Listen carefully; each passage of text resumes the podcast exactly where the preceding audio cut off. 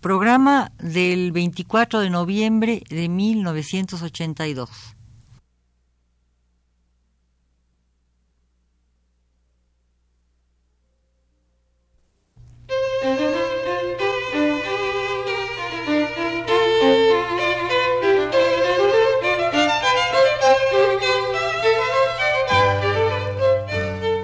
Divergencias. Programa a cargo de Margot Glantz.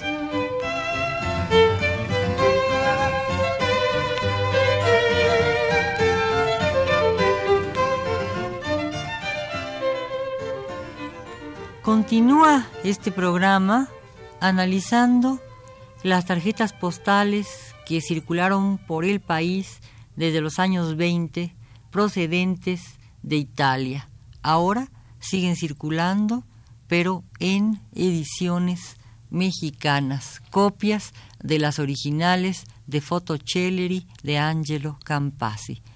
Quiero advertir aquí que estos programas constituyen el texto de un eh, libro que contiene en sí mismo las fotografías y que las fotografías van eh, definiendo eh, la lectura.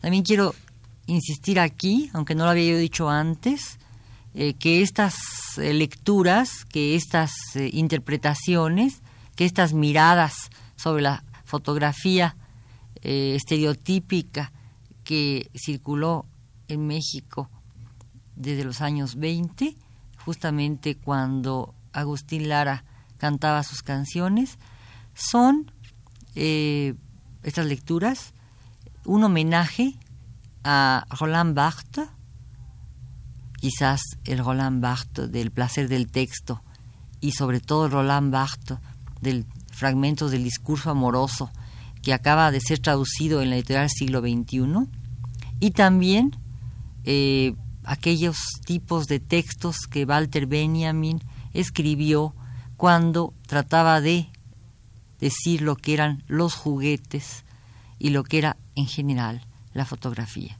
Insisto pues en que estos programas están dedicados como homenaje a Walter Benjamin y a Roland Barthes. Continúo. La vez pasada hablaba yo del hogar. Este hablar del hogar define una limitación del universo. En el universo perfectamente delimitado de la carta postal se leen entonces mensajes definidos. Una carta postal con novia enfundada delicadamente en un velo deja transparentar su pureza y su dedicación. Ya tiene su enamorado y su clave sencilla y fija, semejante a las que vemos en las letras redondas y caligrafiadas o hasta mecanografiadas en los manuales de correspondencias. Solo que en estas postales las correspondencias son escasas y tan limitadas como el estrecho margen del rectángulo con que se encuadra la foto. Y las variantes son muy pocas. Son actitudes designadas, gestualización pura o alfabetos simplísimos de comportamientos amorosos. Evocan, como ya he dicho, una ligereza, nunca una profundidad, apenas si tienen perspectiva y su espesor es el de un pétalo de rosa. Así, el mundo amoroso no se desparrama, no se difumina, apenas se contiene. Y se contiene porque en el interior de la postal se ha colocado en fotografía el sentimiento exacto, aquel que nunca puede rebasar sus límites, es el justo medio que la decencia permite.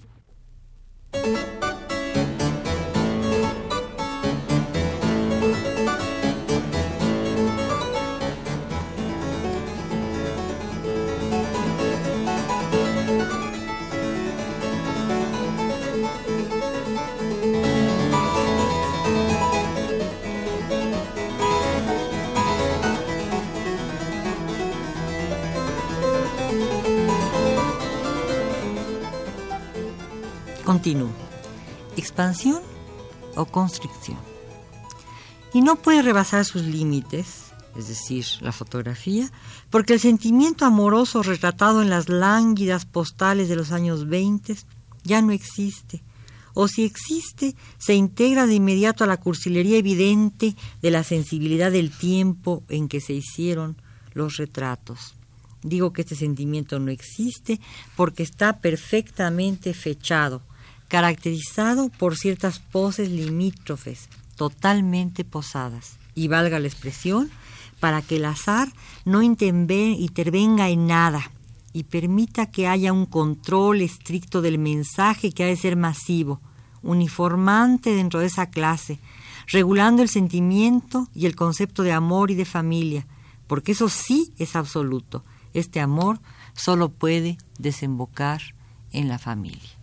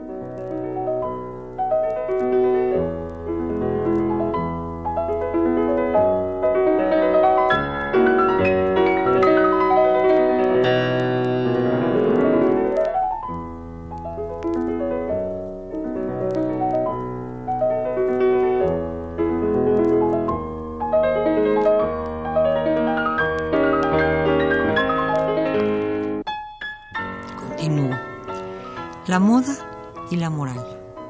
La moda se imbrica en la moral. La moda y la moral presuponen de inmediato la existencia precisa de una cotidianeidad y los reglamentos característicos que conforman y moldean el sentimiento. Aquí, en estas fotografías, solo se puede amar de una manera, con elegancia, con dignidad, con decencia, y por ello el novio vestido de frac y la novia lleva los velos con pudibunda sonrisa. Ambos llevan los labios pintados y él una flor en el ojal. Y esa flor es, naturalmente, un fragmento del azar que corona con precisión renacentista la frente de la novia. Y el sentimiento amoroso se encarta desde Italia. Viene envasado de origen, es importado y suele venderse cotidianamente en los mercados de la capital extraña fatalidad. Pero es así. ¿Es verdaderamente una fatalidad?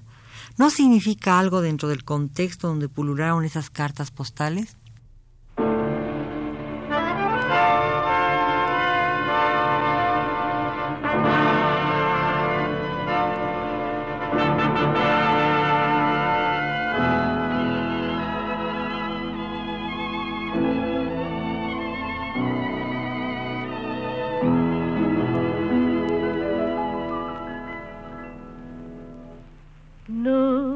De ronda.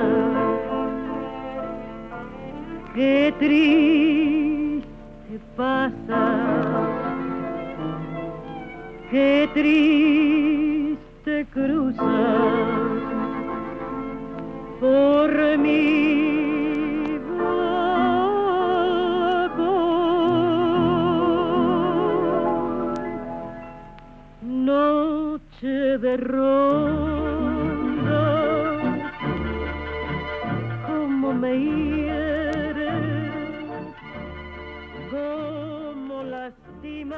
Continúo.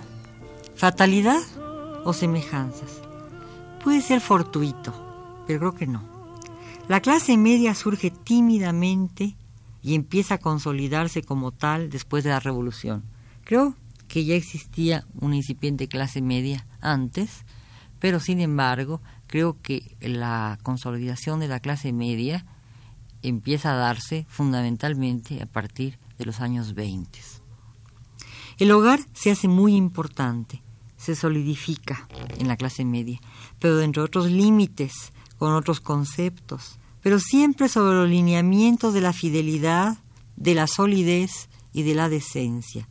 La compostura, la propiedad de este universo, es evidente. Su molde es la perfección, la estabilidad, la permanencia. Todos van vestidos con una gran pulcritud, con sobriedad, a pesar de que los tejidos que han servido para confeccionar los trajes sean suntuosos y deriven de fibras naturales y costosas. Es la seda, el casimir peinado, los encajes y el terciopelo. El fascismo involucra a las clases medias y establece el papel de la familia, sus características, su moralidad.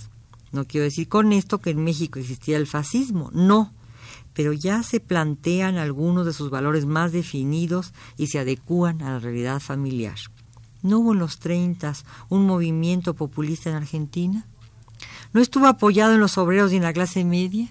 ¿No era esta más numerosa que la de México y no prendió mejor en ella, en las clases argentinas, sus raíces?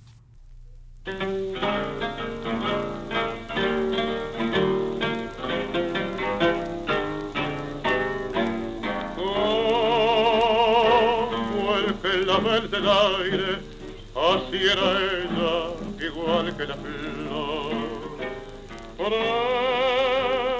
Prendida mi corazón, oh cuánto lloré, porque me dejó.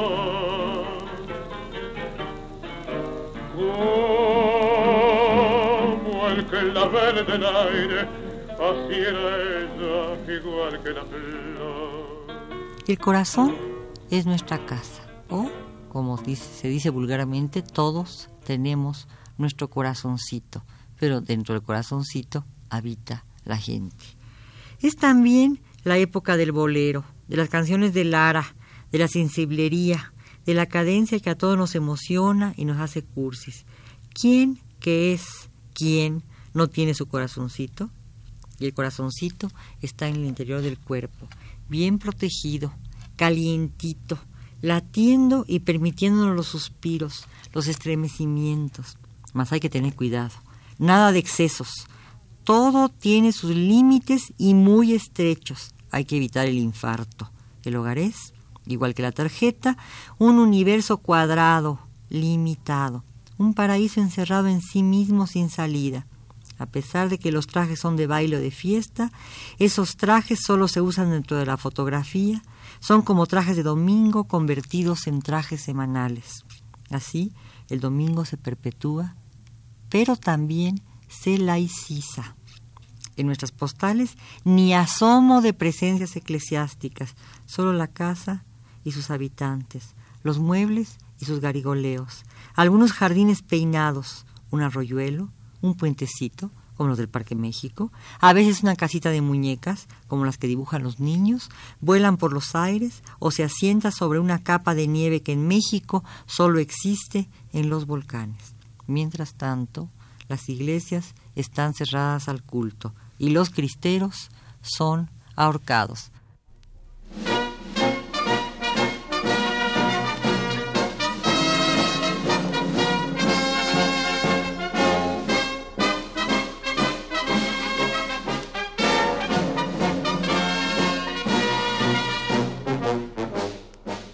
Casa como iglesia. El hogar se ha convertido en iglesia. Las bodas no tienen público. Están solos el novio y la novia. No hay cura que santifique el matrimonio y lo haga un sacramento. No hay tampoco juez del registro civil. Hay una postal con velos, con ojos y con flores. Flores en el ojal y timideces en la mirada. Labios pintados y mejillas coloreadas. Rubores póstumos. El enlace se consuma para formar un hogar. Los novios no salen ni entran de su casa, están siempre en ella. No hay invitados a la boda, no hay banquete, ninguna ceremonia.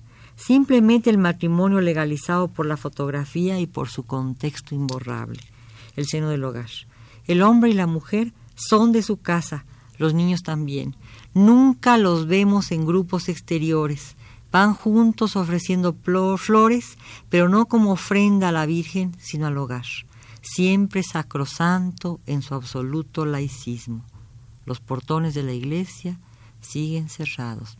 Es la década de los veintes, la época de los cristeros, la época de las iglesias cerradas.